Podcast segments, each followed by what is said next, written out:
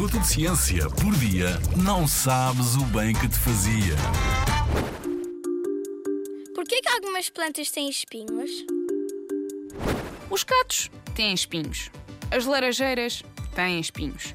As rosas têm espinhos. Espera lá. Será que as rosas têm mesmo espinhos?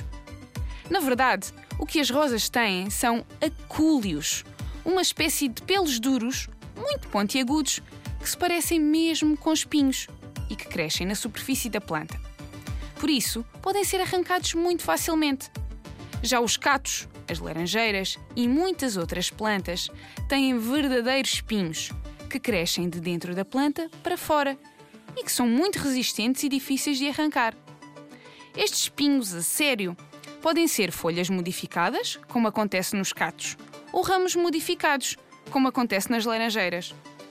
Os catos, as laranjeiras e as rosas são muito diferentes, mas têm uma coisa em comum. Os seus espinhos, verdadeiros ou não, ajudam estas plantas a sobreviver. Porque as protegem dos temíveis herbívoros que querem comer os seus frutos ou as suas flores. Mas há mais! Com os espinhos, os catos transpiram menos e por isso poupam água, o que dá muito jeito quando se vive num deserto. E há outras plantas que usam os espinhos para se agarrarem a paredes enquanto crescem. Depois desta aula de botânica, já podes explorar o parque mais próximo. Mas cuidado para não te picares.